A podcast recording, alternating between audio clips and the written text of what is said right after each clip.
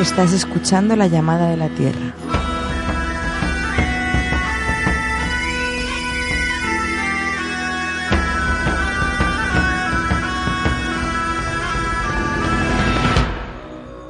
Mujeres entre Mundo Radio. Bienvenidas y bienvenidos una semana más a la llamada de la Tierra. Hoy le toca el turno al tema de la energía. Nuestras invitadas nos explicarán cómo se relaciona energía con medio ambiente y nos ofrecerán consejos de cómo ahorrar. No te muevas de ahí, que empezamos.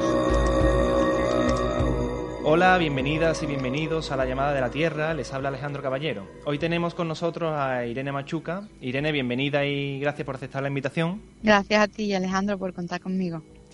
Irene Machuca es doctora en arquitectura por la Universidad de Sevilla, ingeniera de edificación y máster en gestión medioambiental de la edificación investiga sobre la producción y gestión social de la energía y modelos de participación ciudadana para la transición energética. Involucrada con Son Energía desde la Escuela de Septiembre de 2013, es miembro del Grupo Local de Sevilla y desde la última Asamblea General también se ha unido al equipo del Consejo Rector. Actualmente trabaja en la Diputación de Sevilla y está implicada en la introducción de criterios sociales y medioambientales para la contratación pública. Y aquí surge la primera pregunta, Irene. Eh, ¿En qué consiste Son Energía? Bueno, Alejandro, muchas gracias por tu presentación y te cuento. Somos Energía es una cooperativa de consumo de energía verde y limpia.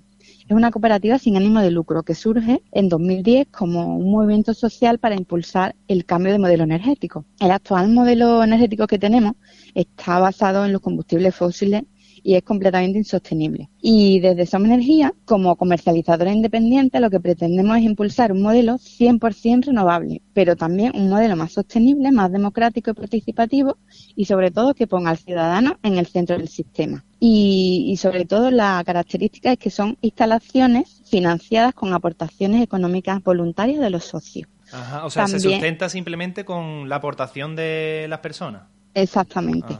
Somos los socios que con un poquito de dinero cada uno lo sumamos y podemos construir nuestras propias plantas. No me gustaría perder la oportunidad también, Irene, de ya que eres arquitecta y que estás con el tema de las edificaciones y tal, eh, algunos ejemplos concretos o algo que conozcas en tu experiencia de arquitectura sostenible, de estas casas que se ven eh, que se sustentan a sí mismas, que se dan energía y que no tienen que contar con ningún tipo de empresa o barrios incluso que he oído por ahí que existen, barrios, eh, ejemplos concretos y, en qué consisten. El tema de, bueno, de, es que has planteado varias cosas, ¿no? Por un lado está el tema de la eficiencia energética de las viviendas, que podemos construir o remodelar nuestras viviendas para hacerlas más eficientes de manera que la la energía que necesitan estas viviendas para aclimatarlas y acondicionarlas sea mínima.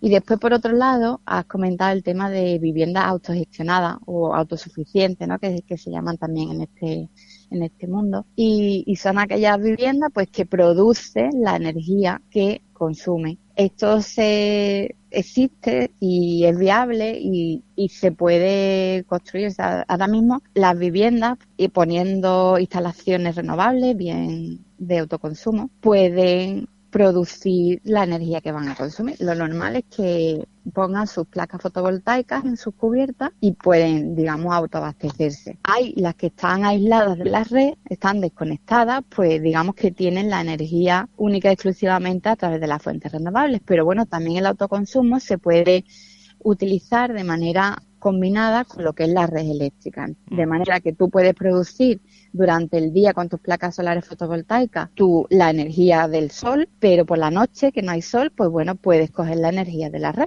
Esto es algo que, bueno, que ya es un presente que en, otros países como Alemania, como Italia, Reino Unido, incluso en Portugal, ya se pone en marcha, existe y además existe de manera que es muy beneficioso para, para el usuario de la vivienda porque te compensa lo que se llama el balance neto, te compensa, digamos, la energía que tú produces y que no gastas y que viertes a la red con la energía que tú consumes de, de, la red. Y después otro tema que has comentado, el tema de los barrios, que pues eso también es una realidad. O sea, hay, aquí en España yo no, no conozco ninguno, pero sí que, sí que conozco un proyecto de, en estudio aquí en Sevilla, ¿no? Que pretendíamos, que hicimos el estudio de cómo convertir el Parque Alcosa, el barrio de Parque Alcosa, en un barrio completamente autosuficiente. Hicimos los cálculos y, era viable. O sea, instalando placas fotovoltaicas en las azoteas de los edificios y en los aparcamientos, o sea, dando sombra además y mejorando la calidad de vida de,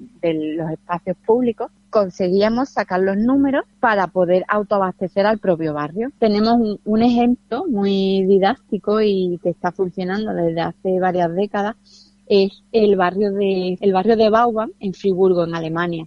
Ese sí que es un barrio que además es completamente autogestionado, se ha construido con a base de cooperativas de vivienda y a base de cooperativas de o sea, de las propias personas que iban a vivir en el barrio son las que han promovido la, que el barrio sea como es, ¿no? Bueno, pues seguimos por la siguiente pregunta. Me gustaría eh, tratar un poco eh, este término que está sonando ahora de pobreza energética, que, suena por todos lados, pobreza energética, por la tele, por la radio, por todos lados, pero no, no sé si los oyentes saben exactamente qué es pobreza energética y cómo podemos combatir la pobreza energética. No sé si puedes darnos tu punto de vista. Pues la pobreza energética, así de forma en plan definición, se define como la dificultad para mantener la vivienda en unas condiciones adecuadas de temperatura, pero también se define como la dificultad de disponer de unos servicios energéticos esenciales a un precio justo. La, pobreza energética, le ponemos ese calificativo de energética, no por nada, sino porque vamos, es una de las caras de la, de la pobreza en general, ¿no? Pero es una pobreza que, que es invisible, ¿no? Que la gente que la sufre pues mm, intenta ocultarla porque es como, como una vergüenza, ¿no? Hay unos estudios que están muy bien y que se están realizando cada dos años por la Asociación Ciencias Ambientales y dice en, el, en su último estudio, en 2018, que más de 5 millones de personas no pueden calentar sus hogares en invierno. Y bueno, entre los motivos que la producen, pues bueno, yo siempre cuento cuatro, ¿no? El, primero de ellos, pues, y más evidente, pues la crisis económica y política, ¿no? De, austeridad, que, que lo que ha llevado a que las personas cada vez cobren menos. Como cobran menos, pues tienen menos dinero para pagar esos recibos de luz y de gas, que además cada vez son más, más caros, ¿no? Por otro lado, hemos hablado de antes de la ineficiencia de los edificios, ¿no? O sea, los edificios que cada vez son más antiguos, y, son como cajas de, zapatos, ¿no? Son súper ineficientes. Necesitamos mucha, mucha cantidad de energía para conseguir una temperatura adecuada dentro de las viviendas. Pues eso es una realidad. Y después yo siempre añado, en último lugar, que hemos perdido la cultura energética. O sea, antes cuando cuando éramos pequeños, nuestras abuelas nos decían que bajáramos la persiana en verano, para que la casa se mantuviera fresquita y, y en invierno todo lo contrario, ¿no? Levantemos la, la, persiana durante la mañana para que entre el sol y caliente. Pues eso, cuando llegaron la, cuando la energía era muy barata, pues, pues nos olvidamos de ello. Entonces, no cuidamos y no sabemos utilizar nuestra vivienda para reducir esas necesidades energéticas que tenemos. Bueno, pues por último, Irene, eh, en estos programas nos gusta cerrar siempre con algunas herramientas concretas y para dar también ese toque un poco esperanzador y a la vez práctico para, para, la, para los oyentes. ¿no? Desde tu punto de vista, ¿qué podemos hacer los ciudadanos y ciudadanas para ahorrar energía y, luego también para involucrarnos en, en esta transición energética? Pues mira, lo primero que tenemos que hacer los ciudadanos es tomar conciencia de la energía que utilizamos. Y esto tenemos que, bueno, que abrir los ojos y observar con atención y vemos que en nuestro día a día derrochamos la energía allí a cada paso que damos. El darnos cuenta de esto, pues realmente nos va a permitir, lo primero, optimizar nuestros contratos de suministro, puesto que nos va a permitir reducir, bajar la potencia que tenemos contratada, mm. ajustar también nuestros hábitos para adaptarnos a la tarifa con discriminación horaria, y ya con eso ya podemos empezar que vamos a ahorrar. Vamos a ahorrar eh, en la factura de la luz y, lo vamos a notar en nuestra economía. Pero además podemos seguir mejorando la eficiencia de nuestros hogares. Pues cada vez que se nos eh, estropee un electrodoméstico y tengamos que comprar otro, pues vamos a fijarnos que la etiqueta del electrodoméstico sea A+++. De estos electrodomésticos que son un poquito más caros, vamos a ver que nos ayudan a ahorrar. También pues cambiando las bombillas incandescentes por bombillas tipo LED, eso también ahorra un poquito. Eso se trata de ir sumando gotita a gotita y al final es bastante. También aprovechar cuando vayamos a hacer una reforma en nuestra casa, pues aprovechamos, nos gastamos un poquito más y aislamos bien lo que son las fachadas, las ventanas, porque una casa bien aislada, lo hemos comentado antes, necesita menos cantidad de energía para climatizarla. Y bueno, eso, digamos, dentro de, del hogar, lo primero, ¿no? Tomar conciencia y hacer esos pequeños cambios que no cuestan nada. Pero bueno, si queremos seguir concienciados, podemos cambiar nuestros hábitos de consumo y de vida en general. Podemos también cambiar la manera en la que nos trasladamos de un sitio a otro. Siempre que podamos, podemos ir caminando, en bicicleta o en transporte público. Y además, como consumidores, tenemos el gran poder de elegir. Podemos fijarnos en los productos que compramos y apostar por aquellos que sean de, que su origen sea de proximidad. Y si son ecológicos, mucho mejor. Y esto pues te lleva, ¿no? Ese decrecimiento personal y, involucrándote cada vez más en lo que es la transición energética, pues nos permite unirnos a, cooperativas como, como Somos Energía, ¿no? Lo que podemos cambiar nuestro contrato de, de una empresa del oligopolio a una cooperativa eléctrica eso en energía, pero también a otras cooperativas de productos ecológicos como la Ortiga o también cooperativas de telecomunicaciones como Somos Conexión. O sea que, que este mundo hay referencia y, la verdad que es posible dar un gran salto en nuestra calidad de vida. Bueno, pues esto ha sido todo, Irene. Muchísimas gracias de nuevo por, por aceptar la invitación. Pues muchísimas gracias a ti, Alejandro. Mucha suerte con estos programas y nos vemos en la próxima. Muchas gracias. Hasta luego. Un beso, hasta luego. Estás escuchando la llamada de la Tierra. ¿Sabes cuáles son las siete R's? Reflexiona, rechaza, reduce, reutiliza, redistribuye, reclama, recicla, úsalas. Connaissez-vous la règle des 7 R réfléchir, refuser, réduire, réutiliser, redistribuer, réparer, recicler. Respectez-le. Hola, buenas. Ya tenemos a Alba del Campo. Bienvenida, Alba. Muchas gracias por aceptar la invitación. Gracias a vosotros por la invitación. Alba del Campo es periodista y asesora en políticas energéticas y municipales. Actualmente trabaja en Sí se puede Cádiz y coordina la Mesa de Transición Energética de Cádiz. Y ha realizado dos documentales sobre la energía. Alba, el lema que presenta la página de Transición Energética Cádiz es energía renovable para todas y todos. Y eh, yo no quería perder la oportunidad para preguntarte si, si esto es posible, si, si es sostenible y realista, que la energía renovable sea para todas y todos. Bueno, eh, yo creo que lo, lo, primero que nos tenemos que preguntar es cómo es el modelo energético en el que estamos, que es un modelo energético basado en combustibles fósiles que generan un cambio climático irreversible y es un modelo concentrado en manos de unos pocos donde muy poca gente eh, decide en base a sus propios intereses lucrativos eh, hacia dónde tenemos que ir. Lo insostenible eh, es lo que tenemos ahora. Ahora nosotros el lema de la página es sí, energías renovables para todas y todas. ¿Qué, qué significa? Tenemos que transitar a un modelo energético donde la energía en lugar de producirse a cientos de kilómetros en centrales fósiles que se produzca lo más cerca posible de los sitios donde se necesita esa energía. ¿Qué mm. quiero decir con esto? Pues si nosotros tenemos en casa eh, una azotea y a día de hoy estamos importando la electricidad de cientos de kilómetros en lugar de producirla en nuestra azotea con placas solares, para mí es más realista y más sostenible y no solo para mí, sino que es hacia dónde vamos. Eh, un modelo energético en el que me permita a mí producir la energía en mi azotea y la voy a utilizar debajo. Esto además eh, ahorra contaminación, ahorra las pérdidas de energía en el transporte, ahorra muchas cosas. Y además ahorra esto que, que, de lo que tampoco se habla demasiado, ¿no? Es un modelo energético que genera ingentes beneficios para muy pocos en lugar de eh, beneficiar a las mayorías sociales. Y lo de todas y todos es ¿por qué? Pues porque creemos que en ese nuevo modelo energético hay que apostar porque la energía sea un derecho y porque nadie sea excluido por sus condiciones económicas. Y bueno, algo muy interesante que, que se puede conocer a través de, de, vuestra página es que se ofrecen talleres en los que se enseña a la, a la ciudadanía a interpretar el recibo eléctrico. ¿Qué nos puedes contar de estos talleres? ¿Qué podemos aprender? Bueno, en esos talleres eh, es una de las, de las medidas que, democráticamente se decidieron en este espacio de participación ciudadana, que es la Mesa de Transición Energética de Cádiz, y ahí vimos que en general la ciudadanía sabe muy poquito de energía, sabe, podemos decir que ni lo básico, ¿por qué? Porque lo básico sería eh, entender el propio recibo de la luz.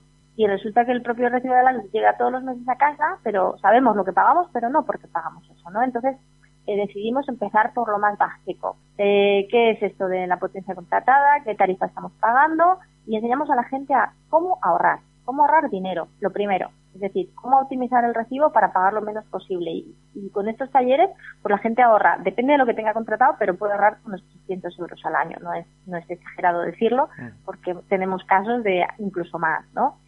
Eh, y luego también enseñamos a cómo ahorrar energía. Una cosa es el recibo, optimizarlo, y otra cosa es cómo usamos la energía, entender qué gasta más, qué gasta menos en nuestros electrodomésticos, en qué programa podemos ahorrar o, qué tenemos que hacer en casa. Pero no solo eso, también le hablamos a la gente de, de, bueno, hazte más preguntas, ¿no? Pregúntate de dónde viene la energía que estás utilizando, cómo se produce, dónde se produce, de dónde se sacan esos combustibles fósiles y qué consecuencias sociales y ambientales tienen. Porque nuestro modelo energético provoca guerras, provoca violaciones de derechos humanos en los países de donde se exportan estos combustibles. Y bueno, hemos hablado del cambio climático, pero no hemos hablado de precisamente, bueno, pues le compramos el gas, eh, gran parte del gas a Argelia, ¿qué pasa en Argelia? ¿no? O qué pasa en Arabia Saudí, de la que importamos tanto petróleo.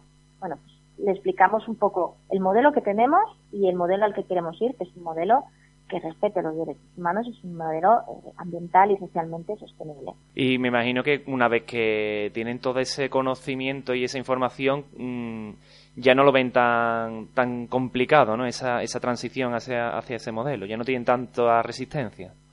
Bueno, la, la, pues claro, es que como tenemos tanta desinformación, pues a ti te dicen renovables y lo primero que le viene a mucha gente a la cabeza, caras. ¿Por qué? Porque en los medios de comunicación ha habido una campaña continuada durante más de una década de eh, desincentivar eh, las renovables por parte de unos grupos de poder muy concretos que son los que se estaban beneficiando de, vender la electricidad de origen del gas o de origen fósil. ¿no? Mm. Entonces, esos eh, grandes patrocinadores de los medios de comunicación que, vemos todos y todos, pues son los que nos han configurado un mensaje en que las renovables eran caras. Y ahora que ya dicen que ya son más baratas, eh, porque lo son, y nos dicen que es que son intermitentes o es que no son gestionables, siempre tienen el siguiente paso para seguir ralentizando en la transición a las renovables. Mm. Pero si uno viaja un poco o, o se informa de lo que está pasando en el resto del mundo, países como Alemania, como Portugal, Francia, eh, Inglaterra, que tienen, que están instalando un montón de placas solares eh, por todas las ciudades y pueblos y, ves la diferencia con España y dices, madre mía, estamos retrasando esta transición que es inevitable y además la gente nos está, mucha de la gente, ¿no? Nos está dando cuenta y está asumiendo ese mensaje de son caras o no son gestionables. Eh, una frase con la que nos gustaría nombrar este programa es como un lema el ahorro en doble sentido de mi casa. Con esto nos referimos eh, bueno, a lo que hemos estado hablando desde el principio, ¿no? Es un ahorro tanto económico como energético. Yéndonos a lo concreto, ¿de qué forma podríamos los ciudadanos ahorrar en este doble sentido? Bueno, como te decía, en los talleres enseñamos a entender el recibo. El recibo al final tiene dos partes importantes, ¿no? Tiene la parte de qué estamos pagando está determinado por la potencia que tenemos contratada y la tarifa con la que tenemos y la tarifa que tenemos contratada, ¿no? Son dos cosas distintas, explicamos cómo optimizar cada una de las dos. Y luego, de consejos concretos de ahorro. Bueno, pues ahí, como explicamos dónde se te está yendo eh, principalmente el consumo, de energía, explicamos que electrodomésticos gastan más, por qué gastan más, y ahí cuando lo entiendes ves cómo eh, optimizar. Mm. Por ejemplo, eh, la nevera. Bueno, pues la nevera que es un electrodoméstico que, que, gasta mucho porque está todo el tiempo funcionando, pues si tú optimizas el recibo, puedes pagar mucho menos por el consumo de la nevera. Y ahí no tienes que cambiar demasiado el uso, no, tienes que cambiar. Pero la lavadora sí, la lavadora, eh, si vemos un programa en caliente que gasta depende de la temperatura, pero puede gastar 6 o 12 veces más que un programa en frío. Bueno, pues la ropa del día a día, la que no está sucia, sino que tiene un poco de olor o polvo, pues está lavado en frío, pues ya sabes, te gasta un 6 o 12, menos, 12 veces menos que en caliente. Mm. Son consejos sencillos, pero son consejos que luego se, se ven en la factura. Por ejemplo, los stand-bys, ¿no? Esto de los pilotitos de los electrodomésticos, que a veces llevan pilotito y otras veces son consumos ocultos que no vemos porque el aparato no tiene ninguna luz que lo indique, pero sigue consumiendo. Bueno, le recomendamos a la gente que quite, desconecte todos los electrodomésticos que no esté usando en el momento y, cuando no los esté usando, pues los tenga desconectados. A veces esto es un rollo porque son aparatos que se encienden y se apagan mucho, como puede ser la televisión. Bueno, pues ahí pones una regleta con un interruptor y simplemente no tienes que desconectar el cable, darle al interruptor de la regleta. Son algunos ejemplos. También, bueno, enseñamos cómo hacer una pequeña auditoría energética en tu casa con un medidor en el, para que veas qué aparatos tienen consumo oculto y cuáles no la climatización responsable, cómo, cómo gestionar un poquito este tema en verano y en invierno, y no sé, así de consejos que te pueden decir a muy pronto son... Vamos, yo creo que es bastante, bastante útil y bastante sencillo de, llevar de, llevar a cabo, que al final no son cosas tan, tan lejanas ni tan complicadas como nos hacen creer muchas veces, sino que, bueno, que está en el día a día y en la rutina, ¿no? En cambiar un poco la rutina hacia este tipo de cosas sencillas. Claro, hay, hay una gran, para mí el, el desconocimiento y desde la propia mesa tenemos datos en la ciudad de Cádiz porque hicimos un un estudio a pie de calle, nos pusimos a hacer encuestas mm. y, hicimos un estudio así sustancial. Preguntamos a 450 personas en la calle.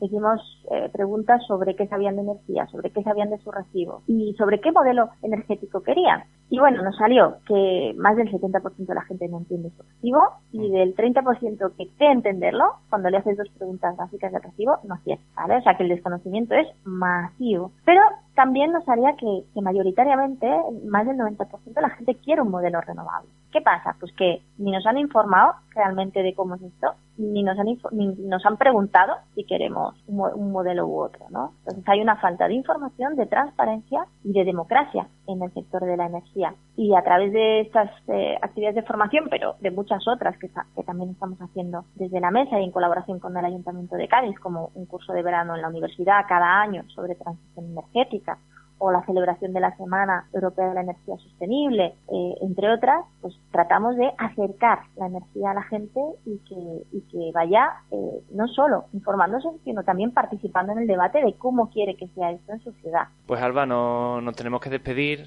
que se acaba el tiempo, ha sido un placer, nos quedamos con estas cosas bastante concretas y bastante sencillas. Eh, muchísimas gracias por, por aceptar la invitación. Gracias y que vaya muy bien el programa. Muchas gracias. Un abrazo. Saludos. Adiós. Está aquí el programa de hoy. Gracias un día más por estar ahí. Recuerda que puedes escucharnos en directo en nuestra web www.mujeresentremundos.es los lunes desde las 8 de la tarde y en redifusión los miércoles a las 12 de la mañana, así como nuestro canal de iVoox. Adiós. Mujeres entre Mundo Radio.